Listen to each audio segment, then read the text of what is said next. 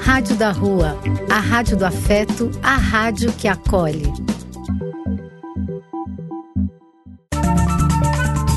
Apoio: Casa de Vó, Banho para Geral e Instituto de Políticas Relacionais.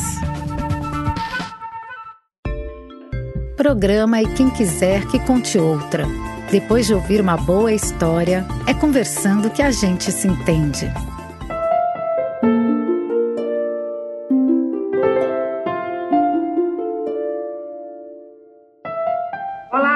Pessoal! De novo estamos nós aqui na nossa Rádio da Rua, com mais uma contação de histórias. Como sempre, eu, Carmen, que adoro contar e ouvir histórias, venho com a minha amiga Ruth. Diz aí, Ru. Oi, Cá, você tá boa? Tudo bom. E com você, Ru? Também tudo em ordem, apesar dos tempos nebulosos, nublados, eu vou bem.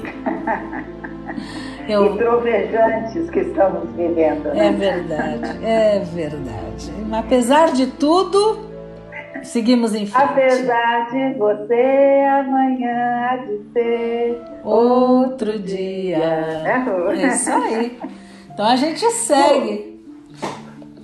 Eu estou aqui nessa alegria, nessa cantoria, porque hoje é a sua sugestão aí. É verdade. tema para nós, não é?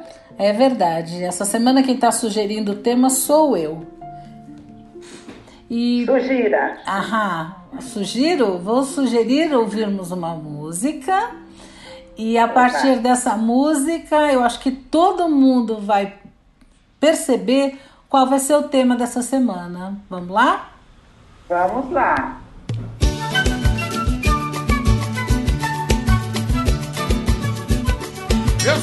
Meu chinelo de dedo do que cromo alemão apertado. Sou daqueles melhor só do que mal acompanhado. Vou rolando no mundo igual bola, só porque a gente não nasce ao quadrado. Eu fico com um olho no peixe fritando e fico com outro no gato do lado. Eu fico com um olho no peixe fritando e fico com outro no gato do lado. Eu sou mais. Eu sou mais chinelo que Deus. Bora, compadre. Vou chamar o moleque Dudu pra dividir esse partido comigo. Chega aí, Dudu do Cavaco. Tô chegando, pagodinho. Só porque a gente não nasceu quadrado. Eu fico com um olho no peixe fritando e fico com o outro no gato do lado. Eu fico com o olho no peixe fritando e fico com o outro no gato do lado. Olho grande não entra na China, quem anda com porco só farelo come. Mulher com mulher sempre dá jacaré, e homem com homem vai dar lobisomem. Em terra de cego, caolho é gay, dia da caça, do caçador. Faço o que eu digo, não faço o que eu faço. Aluno não sabe mais que o professor. Quem canta seus males espanta, vou seguindo em frente, pois atrás vem gente. Pimenta no olho do outro é refresco. E cavalo gado não se olha os dentes, eu sou mais. Eu sou mais meu chinelo de dedo. Do que do alemão apertado. É, sou daqueles e eu só. Do que mal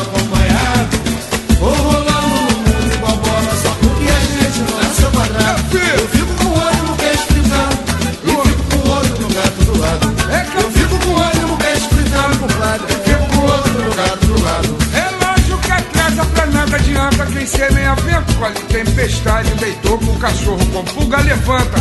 Quem hoje é velhinho já foi mocidade. Laranja madura que toma varada. Não quer ser mamãe, vai ficar pra titia. Trombada de porco não mata mosquito. Ame cada louco com a sua mania. Devagar se vai ao longe. Sei com quantos paus se faz uma canoa. Eu também admiro Istambul, mas eu fico em Xerém porque é terra boa. Eu sou mais meu chinelo de dedo do que no alemão apertado. Sou daqueles que ainda só do que mal acompanhado. Vou rolando no É, mundo igual compadre. bola, só porque a Vou na gente minha não nasceu devagar. quadrado. Eu fico com o olho no peixe fritando. E fico com o outro no gato do lado. Eu fico com o olho no peixe fritando. E fico com o outro. Depois dessa música, Carmen, eu tenho certeza que você sabe qual que vai ser o tema. Olha, eu, eu diria que o seu tema é praticamente alguma coisa do tipo: a voz do povo é a voz de Deus. É isso mesmo, porque é dando que se recebe. e como é de pequeno que se torce o pepino, Vamos logo começar com a nossa conversa de hoje. Vamos sim. Hoje a gente vai falar sobre provérbios e ditos populares. Legal. É interessante, né? Porque eles contam um pouco da, da história de um povo, eles enriquecem né, a nossa fala, sem exageros, é lógico, né? Porque não tem nada mais chato do que aquela pessoa que só se expressa através desses provérbios, né? Mas bem usados, eles têm o seu valor, né? Agora, Ru, eu estou muito curiosa para ver que história você escolheu para introduzir esse tema. Ah, então vamos ouvir a história e depois a gente segue conversando, que tal? Perfeito, vamos lá.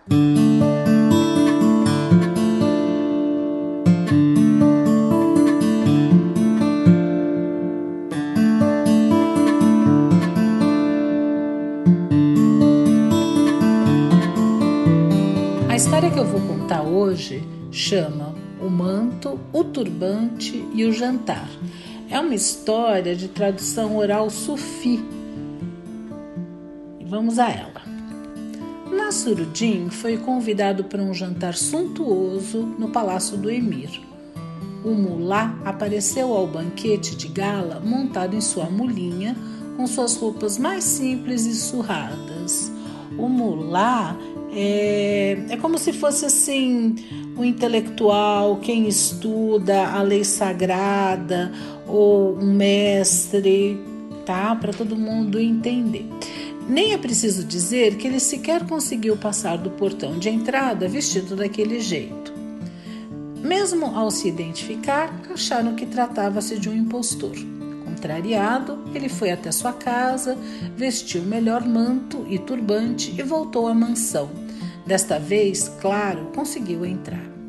Ao ver o mestre Nasruddin, um homem tão magnífico entrando, os arautos dos serviçais logo reservaram a ele um local à mesa bem próximo do anfitrião da festa. Acontece que assim que a comida foi servida, Nasruddin agiu de um modo muito estranho. Ele começou colocando tabule e carne crua nos bolsos. Depois, ele besuntou um pedaço de pão com rumos, mas ao invés de levar à boca, esfregou cuidadosamente o pão e o rumos por todo seu manto. A seguir, abriu um figo no meio espremeu a fruta nas mangas da roupa. Então começou a derramar vinho em seu turbante. O emir não aguentou mais. Nasrudinho, o que você está fazendo? Ele respondeu: Desculpe, não deixaram Nasrudinho entrar na festa. Estou alimentando esses distintos manto e turbante, estes sim, puderam entrar para jantar.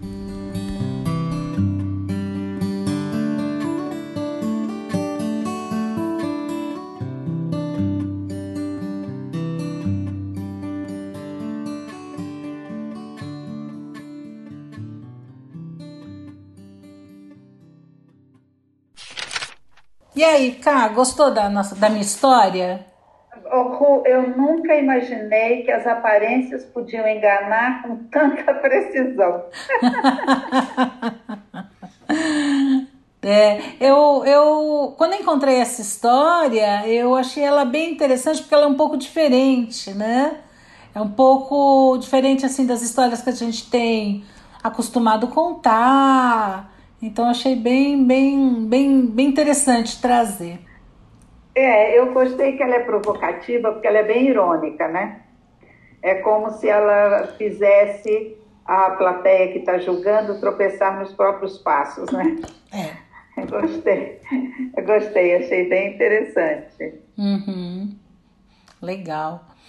Uh, eu acho antes de começar a falar dos provérbios, né, ou se aprofundar um pouquinho mais nele, a gente poderia fazer a distinção entre provérbios e ditos ou ditados populares. O que, que você acha? Olha, eu encontrei essa distinção e achei interessante. Uhum. Uh, o que eu encontrei dizia que provérbios geralmente eles são poéticos e eles são encontrados em diversos idiomas. Uhum. Então, eles são ah, referência em diferentes países. Uhum. E geralmente a gente consegue identificar o autor do provérbio, né? Mas quando esse provérbio começa a ser muito repetido, e aí ele vai ganhando o colorido regional de cada país, de cada lugar, uhum. eles passam a ser considerados ditados populares. Uhum. Achei interessante isso. É. Né? É interessante. Eu encontrei alguma coisa que complementa de uma determinada maneira, porque ele fala que tanto os provérbios como os ditados populares, eles são frases ou expressões que transmitem conhecimento de geração em geração, passados de pais para filhos. Né? Alguns desses provérbios eles vêm da antiguidade, outros vêm de passagens bíblicas, e eles têm né, uma, uma eu passo uma mensagenzinha. Você se lembra de algum provérbio que tinha na tua família? Olha, eu lembro do pessoal falar que ia deixar para as calendas. Uhum. E aí, quando eu fui ver, eu achava que o ditado era só esse: deixar para as calendas é você deixar para um momento que você que nunca vai chegar. Na realidade, você está deixando que você não vai fazer. Depois eu vi que o ditado completo, na realidade, é deixar para as calendas gregas. E, Esse era o ditado. E qual o significado? Aí eu, o significado eu achei interessante. Quando você deixa para as calendas gregas, significa que você está deixando para uma data tão distante, tão distante, que talvez esse tempo nunca venha. Por que isso? Porque calendas era o primeiro dia de cada mês no calendário romano.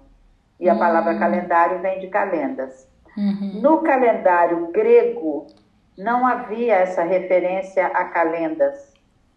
A referência era só no calendário romano. Uhum. Então, quando você fala, eu vou deixar para as calendas gregas, você está deixando para uma data que não existe. eu achei bem legal isso daí. é interessante, eu fiz a pergunta para você, eu comecei a refletir um pouco. Um, um ditado que veio, alguns ditados tinham na minha família. Um deles era de grão em grão, a galinha enche o papo. Né? Uhum. Esse acho que quase todo mundo conhece o significado. Agora, o que me faz pensar o quanto a minha família tinha esse hábito de poupar, valorizava poupar. Porque eu acho que tem algumas coisas que são familiares, né? E que elas se manifestam nessas expressões frequentes. São é, é a história da família, né? O, o, jeitão daquela família. E você pode até pegar nos, nos provérbios mais usados ou ditados mais usados uh, características dessa família, desse grupo.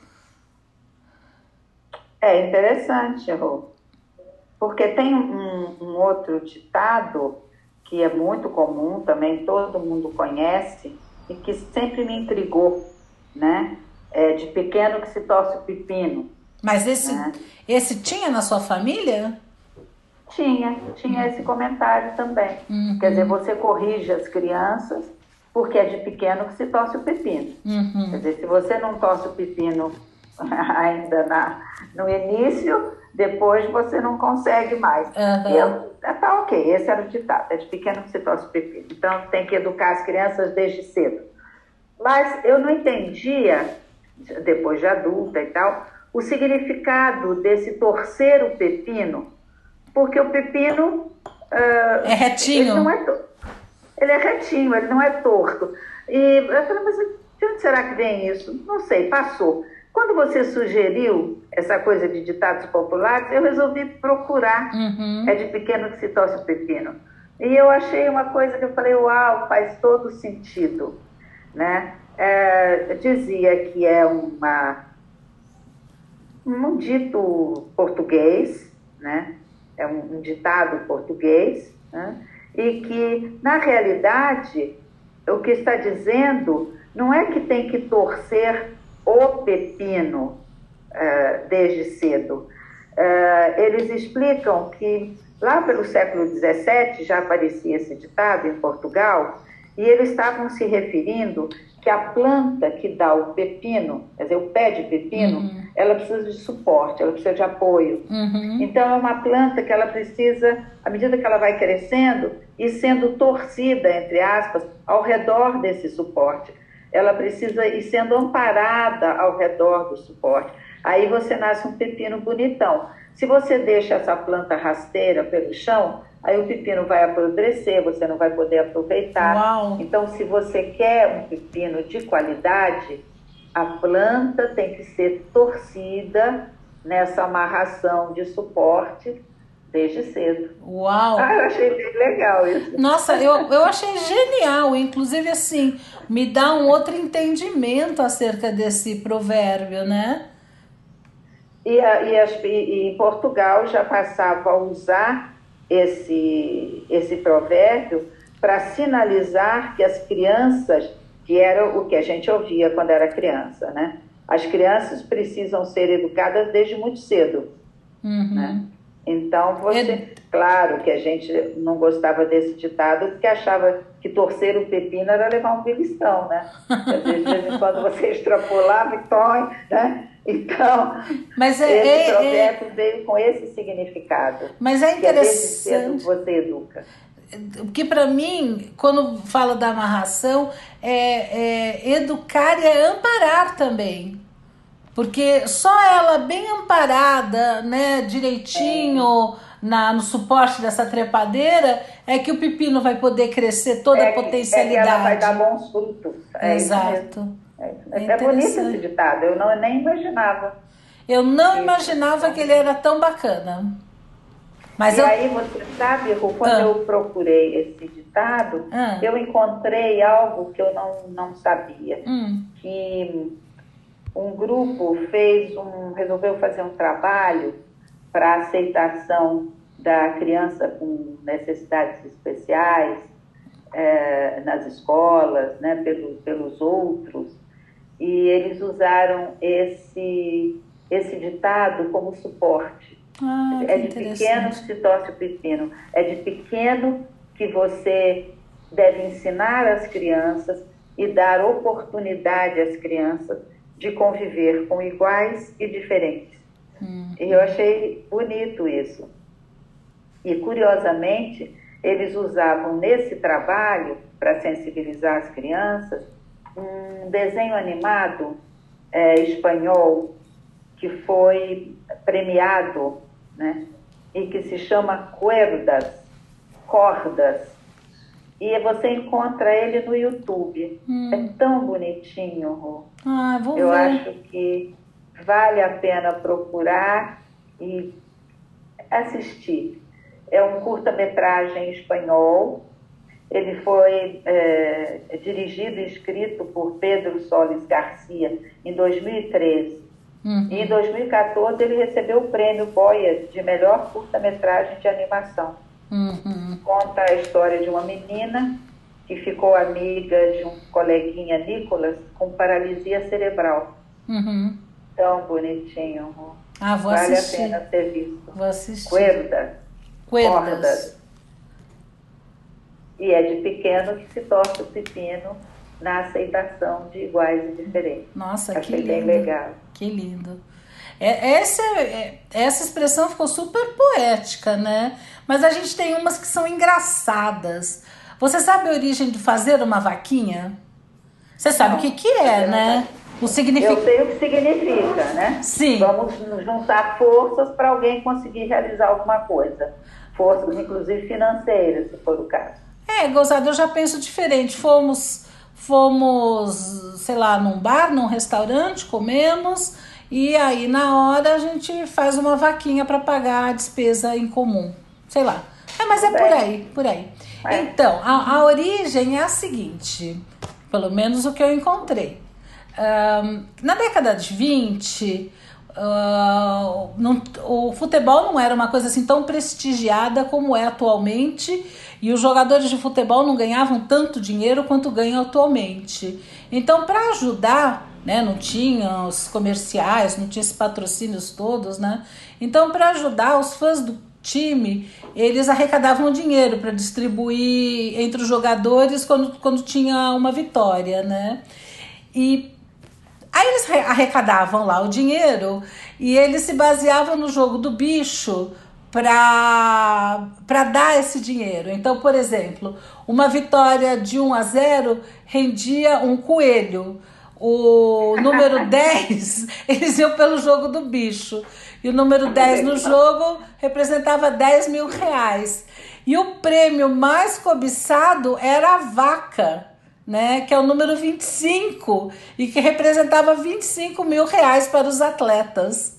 Né? E isso só acontecia em vitórias históricas. Então, fazer uma vaquinha parece que está ligada essa história de, de dar um, um presente. De conseguir o prêmio máximo. Exato. Viu o prêmio máximo. Pra, pra... Todo mundo jogava querendo fazer uma vaquinha. Querendo fazer uma vaquinha. Hoje tem um significado um pouquinho diferente, diferente mas a história é, é, é divertida, né? Você conhece? E você viu uma expressão também que a gente usa quando alguém é meio barraqueiro, que apronta, a gente fala, ih, vai rodar a baiana. Sim, sim. Bem familiar. essa, essa expressão eu encontrei uma história relacionada a ela que eu achei engraçada. Hum. E fala assim: olha, a expressão rodar a baiana não surgiu na Bahia, ela surgiu no Rio de Janeiro. Também no começo do século XX, nos carnavais do Rio, carnaval de rua, os blocos desfilando e tal, era muito comum as mulheres se fantasiarem de baianas, uhum. né? Uma fantasia bonita, toda de branco, cheia dos balangandãs. E, e acontece que alguns rapazes entravam nos blocos e ficavam meio eh, beliscando, mexendo com as moças. E alguns capoeiristas, muito irritados com isso, se disfarçavam de baianas e entravam no bloco. E quando algum desavisado beliscava uma baiana, entre aspas, achando que era uma, uma mulher e era um capoeirista, então o capoeirista começava naqueles rodopiantes da capoeira, eles rodavam a baiana.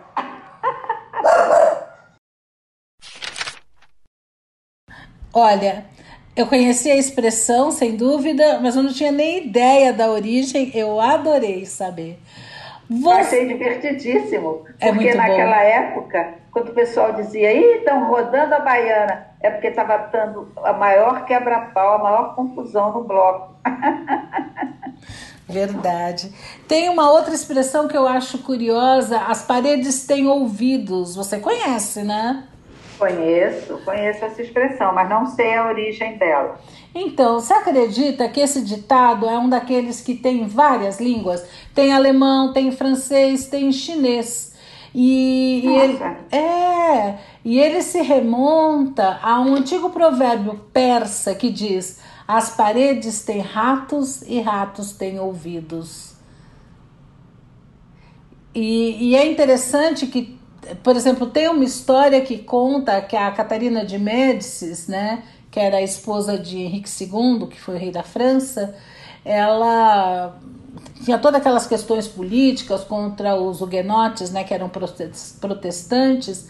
Ela fez furos na parede do palácio para poder ouvir as pessoas de quem ela suspeitava né? Essa também é uma provável origem. Esses ditos populares são muito antigos, às vezes eles têm várias origens, né? São interessantes essas histórias.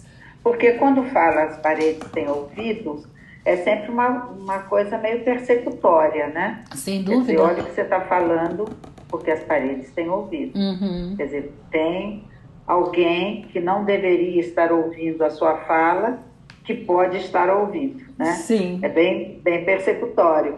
E, e, é comum quando a gente vê aqueles palácios antigos e tal, aqueles quadros que os olhos da figura de repente abrem um buraquinho e você pode ver o que está se passando, ou você pode ouvir o que é a conversa que está rolando.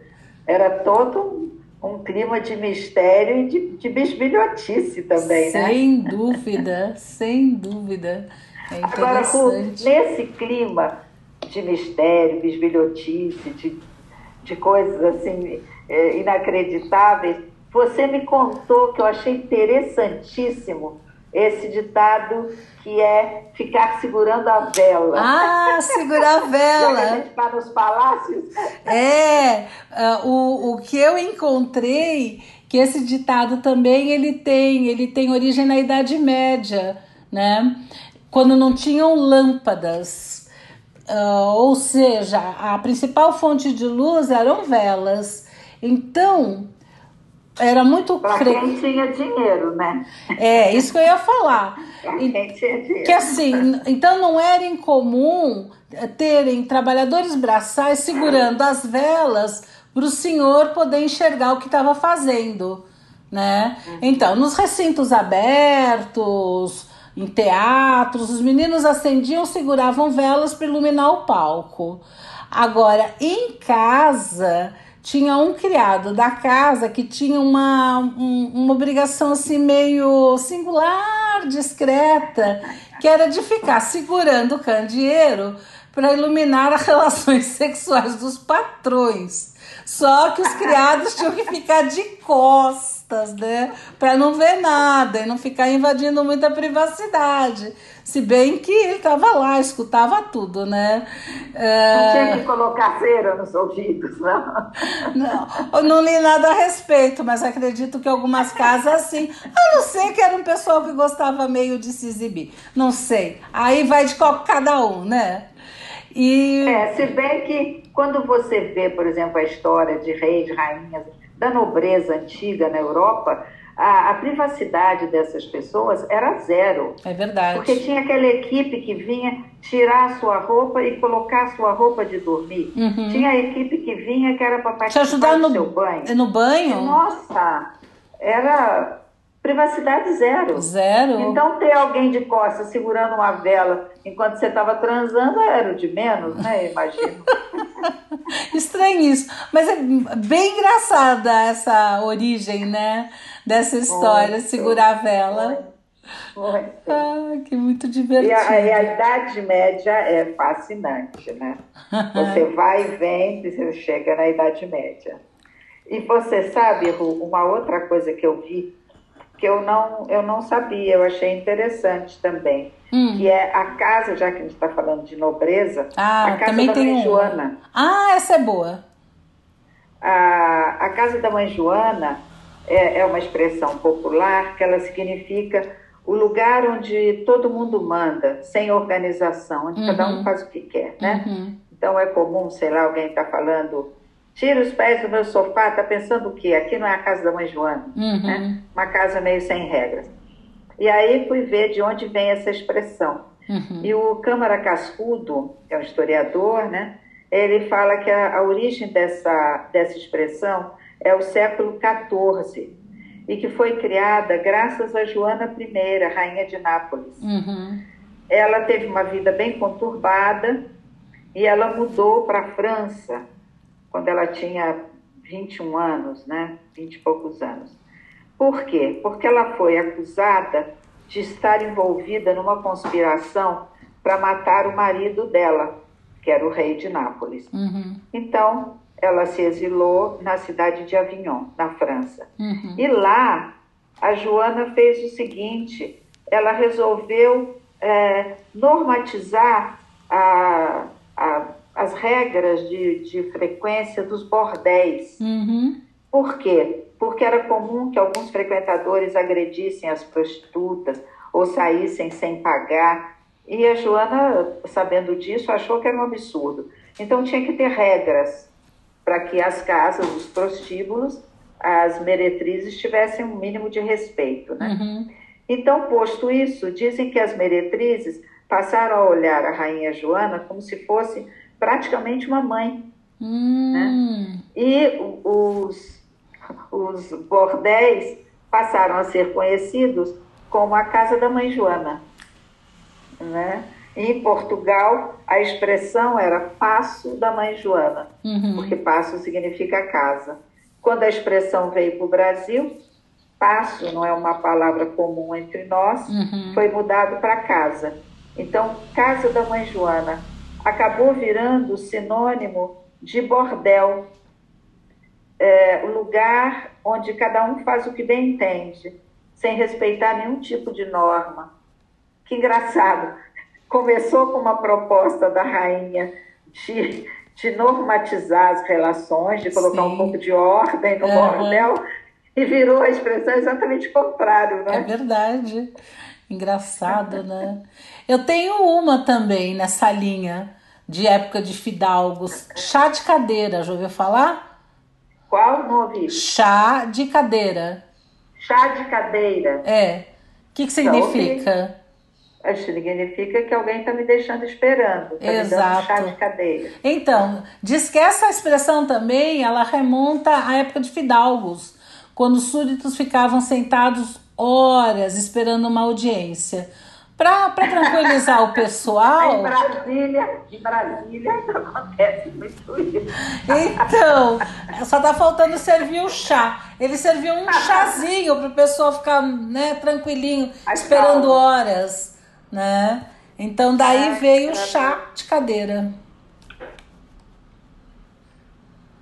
Chá de cadeira. É um procedimento que continua em voga até hoje. Pois é. Pois é. E você falou em chá, eu lembrei dos ingleses, e aí, por, por uma associação meio torta, lembrei de uma outra expressão também, que era muito comum, sair a francesa. Uhum. Você ouviu essa expressão, né? Sim.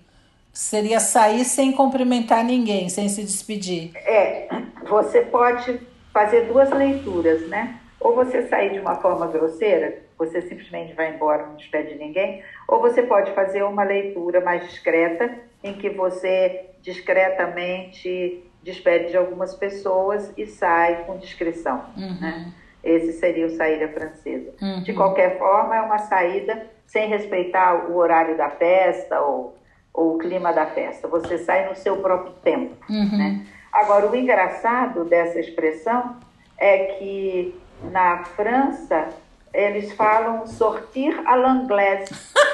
sair, sair a inglês. Ou seja, esses povos vão seguir a vida toda nessa rixa, né? É uma rixa eterna, é uma rixa eterna. E aí, falou em inglês, eu lembrei de uma expressão que eu adoro. É, ah, isso aqui fulano fez só para inglês ver. Uhum. Você já ouviu essa expressão? Sim. O, o que o pessoal conta na história é que o significado da expressão é isso mesmo, né? Você finge que fez alguma coisa ou você faz mal feito, faz com certo descaso.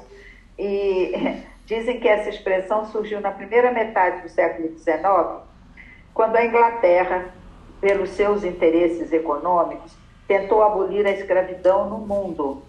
Os ingleses perseguiam os navios negreiros e tal. Eles tinham interesses comerciais e, e precisavam acabar com a escravidão. Né? Uhum. E na lista dos países que eles tinham que ficar observando, porque tinha e traficava escravos, era o Brasil.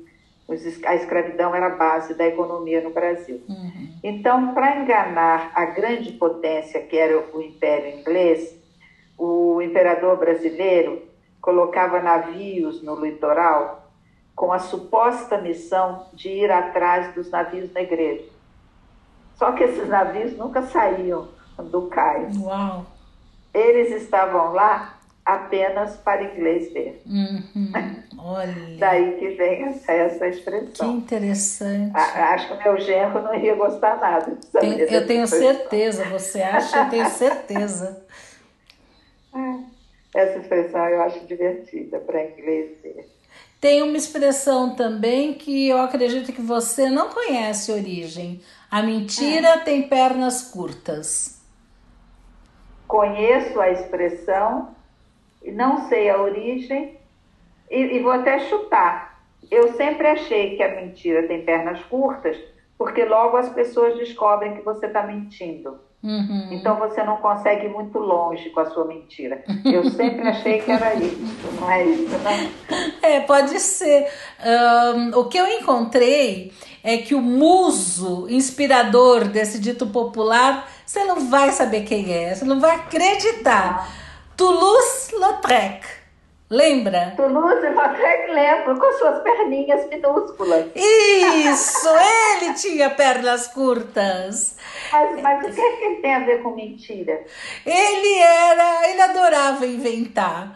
Uh, você encontrava fulano na rua, ok? Ele não. Ele encontrou íssimo, fulaníssimo e que a, a história dele, ah. o encontro se transformava assim num acontecimento e punha mais cores e aumentava a história. Parece que ele tinha esse hábito, vamos dizer assim, de, de ampliar um pouco os ocorridos com ele, uh, assim, uma certa mania de grandeza. Ele relatava o que ele tinha feito de uma forma muito heróica. Uh, ou seja, né, a verdade ele andavam assim meio um para cada lado, né? Olha, você já ouviu falar nesse termo mitômano? Sim. A pessoa sim. que mente compulsivamente. Uhum. Não sabia que o Toulouse-Lautrec estava aí nessa categoria. Pois é, pois é. E ele tinha, como você bem lembrou, ele tinha um problema físico, né? Que as pernas dele não, não cresceram quanto poderiam crescer, né? Eram pernas curtinhas.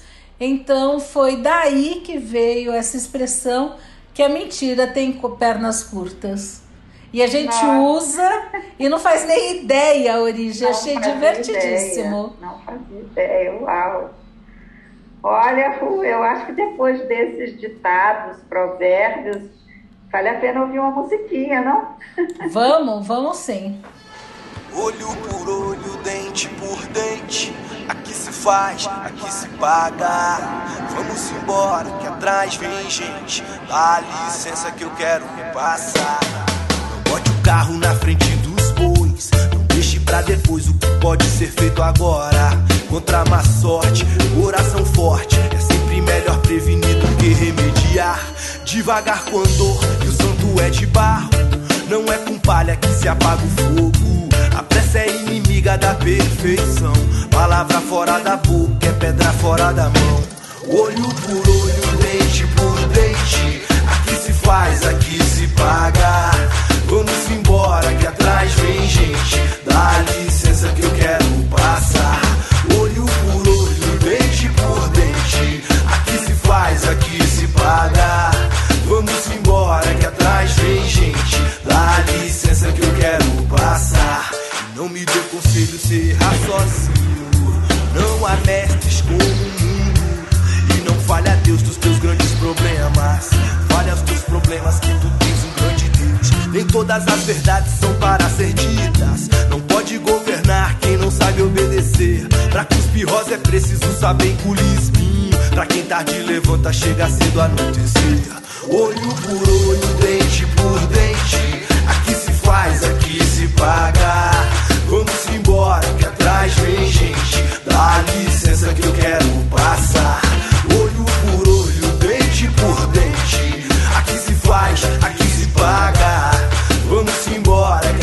Que vem gente. Dá licença que eu quero passar. Quem canta vento, colhe tempestade. Planta amor, colhe saudade. Anda em terra alheia, pisa no chão devagar. Quem é dono não se uma, quem não é quer se umar. Amar é gente querendo achar o que é da gente. Uma andorinha só não faz verão. O quase tudo é quase sempre quase nada. Nas curvas do teu corpo eu capotei meu coração. A gente está se divertindo bastante com esses provérbios e, e, é interessante perceber que alguns deles eles têm origem religiosa, né? Eu vou contar para você uh, dois provérbios ou dois ditos populares tão, tão conhecidos que são que têm origem na Bíblia. O primeiro deles é bode expiatório. Uhum. Você, você sabia que ele vem da cultura judaica de antigamente, né, no, no tempo da Bíblia, vamos dizer assim, se fazia sacrifícios, né? Uhum. E se sacrificava bode. Sacrifícios de animais, né? Exato. É horrível pensar, mas assim que era, né? O que, que a gente vai fazer? Uh... Isso parece meio característico de várias religiões Sim. nos tempos lá antigos, viu? Exato. No Oriente também, na, na Índia também. Uhum. Então, e se sacrificava um bode para expiar os pecados, né? Uhum. E daí que veio a expressão bode expiatório. né? Que hoje ela reflete uma pessoa inocente que acaba sendo acusado e punido por algo que não fez, como coitado do bode, né? Eu tenho, uhum. eu tenho certeza que o bode não tinha feito pecado nenhum, mas ele que espiava o pecado de todo mundo. É. E é engraçado que, historicamente, a figura do bode, mesmo na Idade Média, naquele período de medo do fogo do inferno, medo das bruxas e tal, o bode era um animal que as pessoas consideravam quase como a encarnação do demônio, ah. coitado.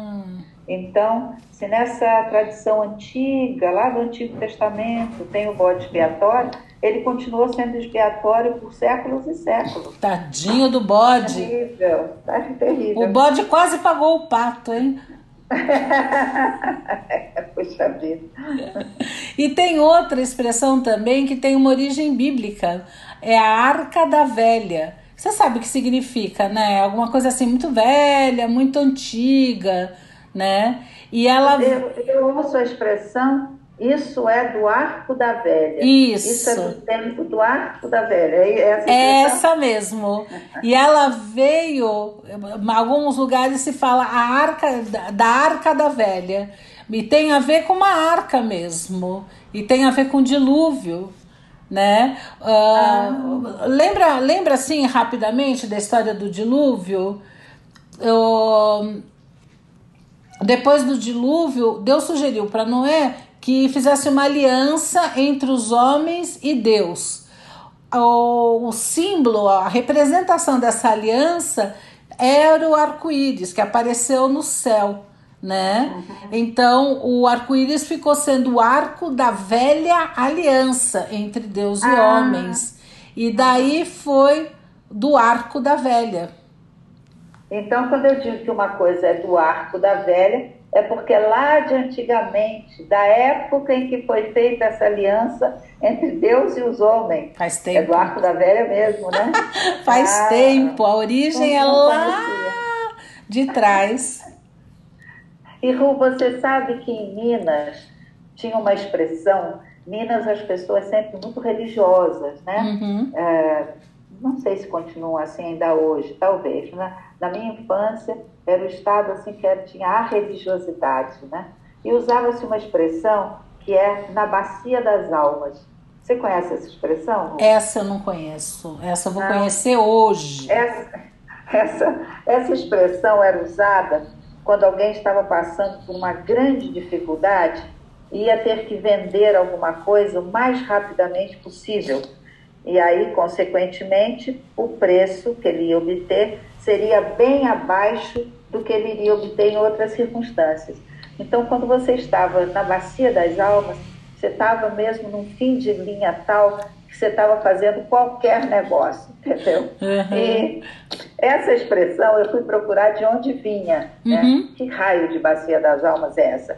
E eu encontrei que essa expressão vinha dos preparativos para o sacramento da extrema unção, Olha. que é o sacramento que é feito aos moribundos antes uhum, da morte, né? Uhum.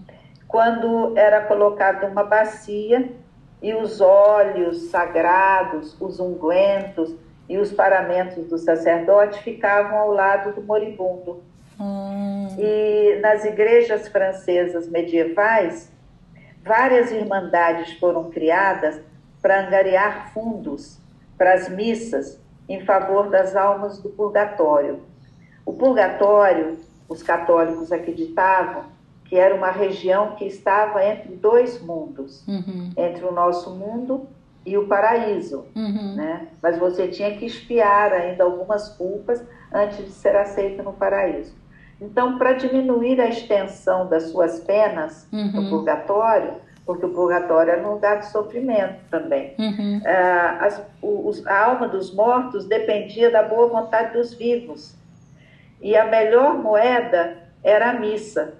Cada vez que se mandava celebrar uma missa para as almas, uhum. você estava diminuindo a pena das almas do purgatório. Ah, tá? Então, essa expressão ah, na Bacia das Almas, ela também tem a ver com isso, uhum. com esse recurso final dos que não tinham mais recursos. Uhum. Quando você é uma alma no purgatório, não há mais nada que você possa fazer para minimizar a sua pena. Entendi. Alguém tem que fazer por você. Aham. Então, a bacia das almas é o último momento, a última oportunidade oferecida como piedade Uhum. quando outras oportunidades foram esquecidas anteriormente. Uhum. Então, Entendi. essa era a bacia das almas. Ah, Interessante, não é? Muito, muito interessante, muito.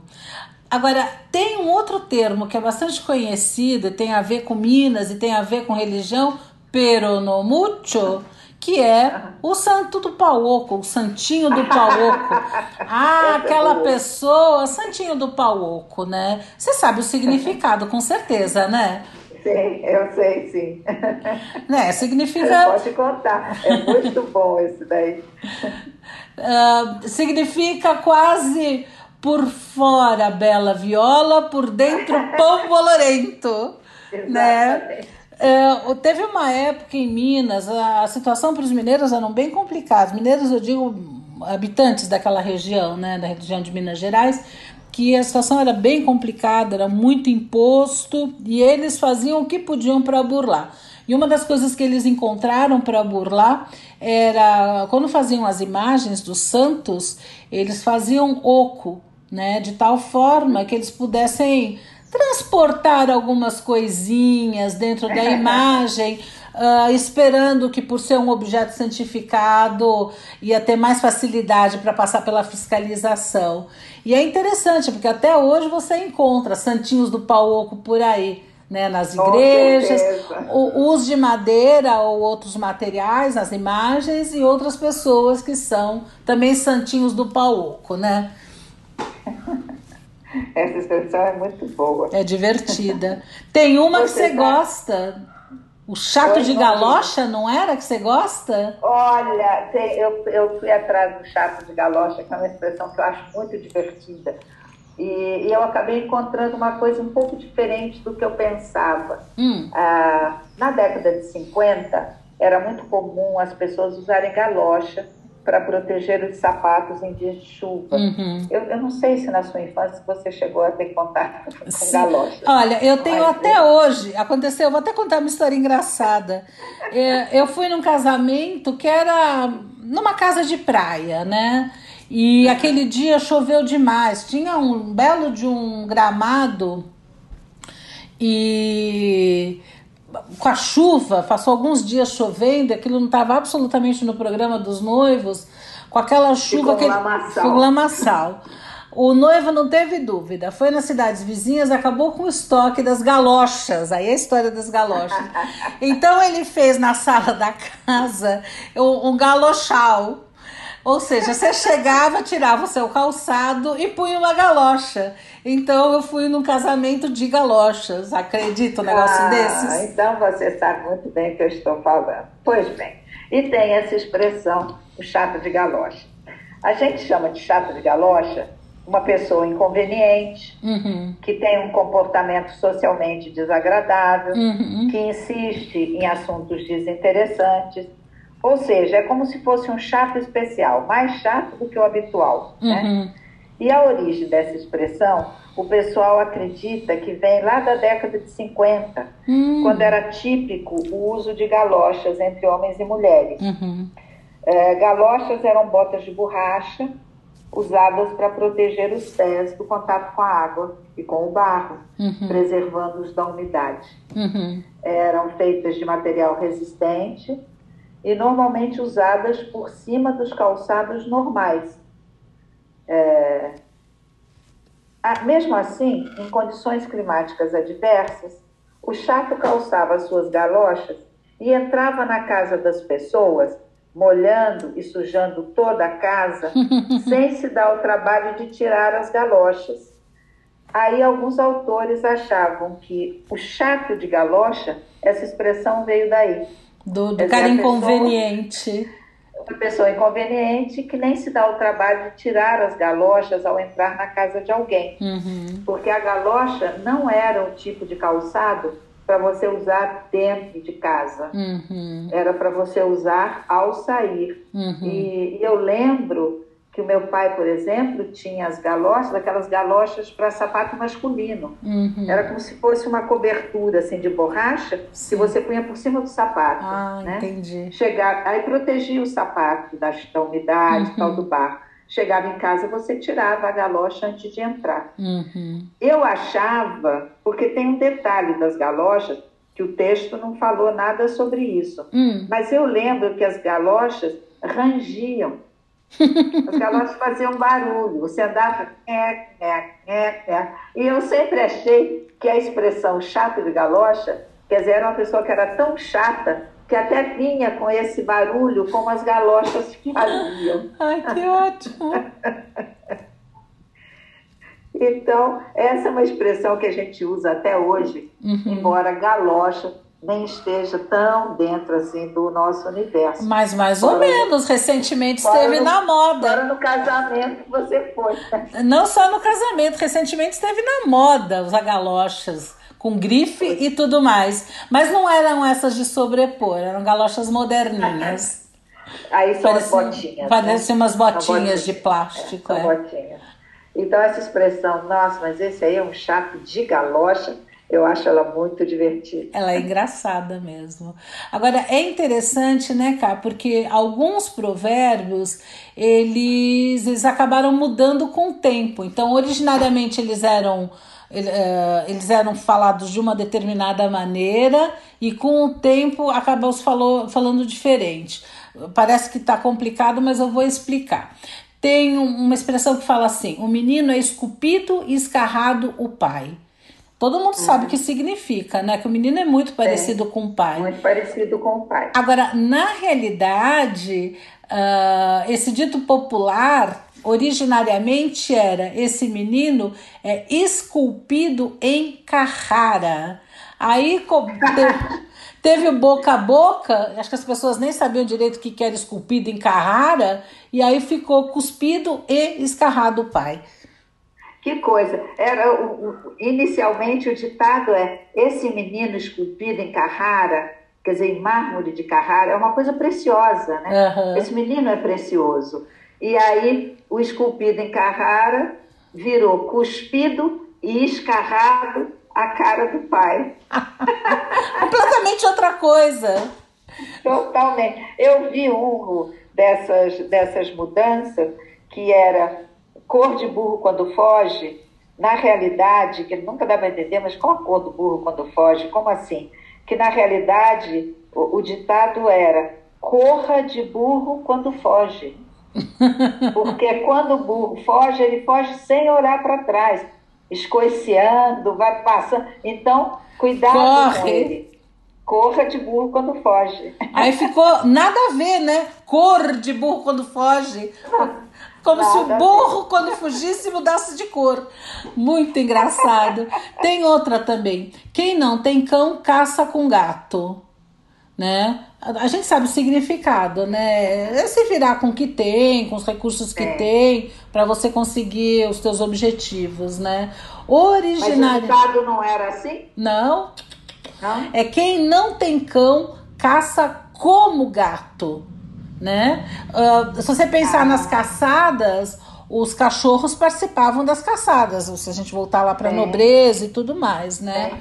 Ah, então o dito era quem não tem cão, porque o cão realmente é um caçador que te ajuda na caçada, caça como gato, ou seja, caça. O gato ele ele é astuto, ele é astuto. ele é sorrateiro, ele vai se escondendo. Então, originariamente era é, quem não tem cão caça, sabe, sorrateiramente, com subterfúgios e tudo mais. E virou outra coisa, né?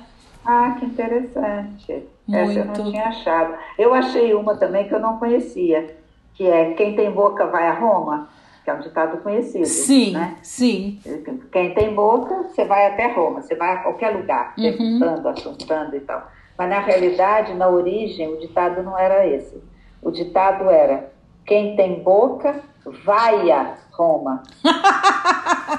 o verbo vaiar. Vai Aham. vaiar Roma. quem tem boca vai a Roma. Por que isso? Porque na época do Júlio César, o imperador romano, ninguém podia contrariar a sua opinião. Uhum. Era proibido contrariar a opinião dele. Então a plebe e os escravos acreditavam que a cidade de Roma merecia vaias por causa do seu imperador. Ai, que ótimo. Quem tem boca vai a Roma. Nossa. Com o tempo, o dito foi sendo alterado em função do que o povo ouvia, até mudar totalmente de sentido. Eu tenho uma ótima também, que virou até verbo.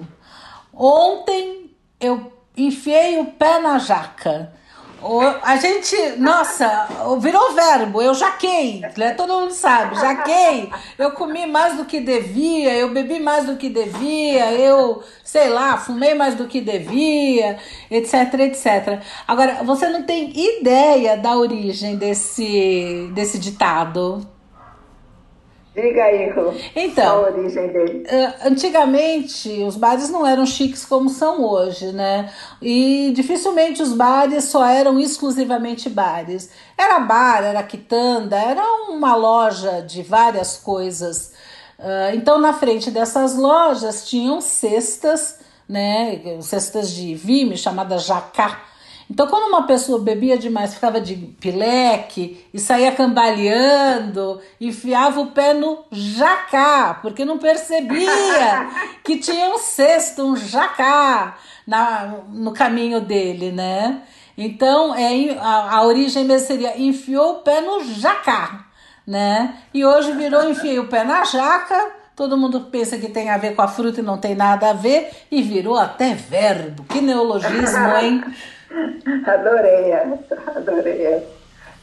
E Ru, tem uma aqui que até o Walter é que falou para mim. Não achei, ela, ela é óbvia, assim, a- significa que a gente não precisa temer a inveja alheia. Mas eu acho ela engraçada. Ela diz: praga de urubu magro, não pega em boi gordo. Então esteja muito seguro das suas próprias prendas, das suas próprias possibilidades e não tema a inveja do outro. Uhum. Essa é boa. Agora, tem, tem expressões que caíram em desuso ou hoje estão completamente alteradas pelos tempos que a gente está passando, não é, Carmen? Tem sim, tem sim. Eu gostaria de falar sobre isso. Antes eu queria só colocar uma frase que eu achei no meio dos provérbios, tá, que eu achei engraçada. Posso deixar de falar. Hum. Visitantes sempre dão prazer, se não quando chegam, pelo menos quando partem. Mas pegando essa parte que você fala de uma mudança total de sentido, tem um, um ditado antigo que é: em briga de marido e mulher, não se mete a colher. Uhum. Hoje em dia, você vê toda uma campanha né, em função da, de defesa das mulheres, que é em briga de marido e mulher, se mete a colher sim. Uhum. Né? E aí eu vi que teve uma pesquisa do IPEA, do Instituto de Pesquisa Econômica Aplicada do Ministério da Economia, uma pesquisa de 2010, que fala que 91% da população brasileira entende que os crimes de violência doméstica contra a mulher devem ser investigados independentemente da vontade da mulher. Uhum. Eu achei interessante isso, porque é muito comum a mulher às vezes presta queixa e depois ela vai e retira, Uhum. né? Tem sempre uma promessa de que não vou fazer mais isso, não vou te agredir mais, e, e a mulher acreditar. É, e às vezes ela tá vivendo anos, anos dessa relação, a autoestima dela tá tão baixa que ela até acredita que ela mereça ou que ela realmente é a causadora desses maus tratos, né? Então é, E às vezes ela não acredita que ela vai conseguir ter uma outra chance, né? é verdade. Uma chance de vida fora daquele inferno em particular que ela está vivendo. A Mafalda fica Mas revoltada com esse forma, assunto, olha lá. Eu acho que 91% achar que deve se investigar esses crimes, achei que é um percentual muito significativo, e a pesquisa mostra que não há diferença nem quanto à localidade, norte, sul, sudeste do país, nem quanto à escolaridade. Uhum. Há quase que uma certa unanimidade com relação a essa aceitação. E que apenas 4,3% da nossa população acredita que esse é um problema particular do casal. Os tempos realmente estão mudando. É, é ou seja, boa. em briga de marido e mulher se mete sim a colher, né? Isso mesmo. Acho que esse é um bom ditado para a gente terminar o nosso programa de hoje. Sim, com certeza. Ru, eu me diverti bastante. Ri bastante com essas lembranças de todos os ditados, né? Uhum. E quem quiser, Que conte outra. até a semana, Ru. Até!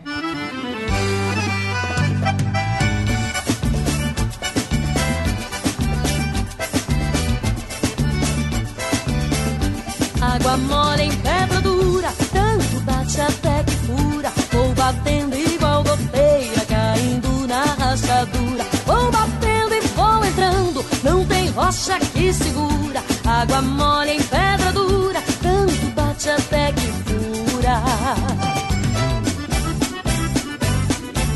Conheço este ditado que é uma verdade pura. A água bate na pedra, insistente a pedra pura. Quando tem perseverança, não tem rocha que segura. E nem coração tão duro que uma paixão não cura. Nunca perca a esperança. Quem espera sempre encontra tudo aquilo que procura. Água mole em pedra dura, tanto bate até que fura. Vou batendo igual goteira, caindo na rachadura. Vou batendo que segura. Água mole em pedra dura, tanto bate até que fura.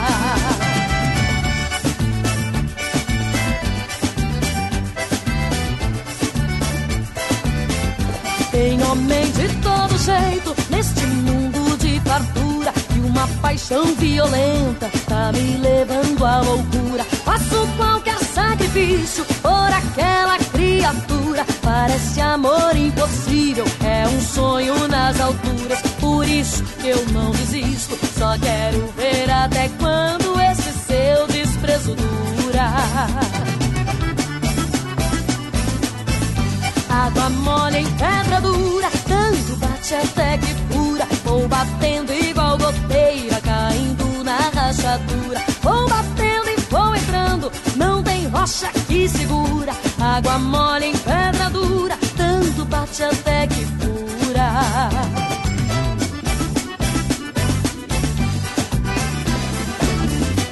Água mole em pedra dura, tanto bate até que fura. Vou batendo igual goteira, caindo na rachadura. Água mole em pedra dura, tanto bate até que.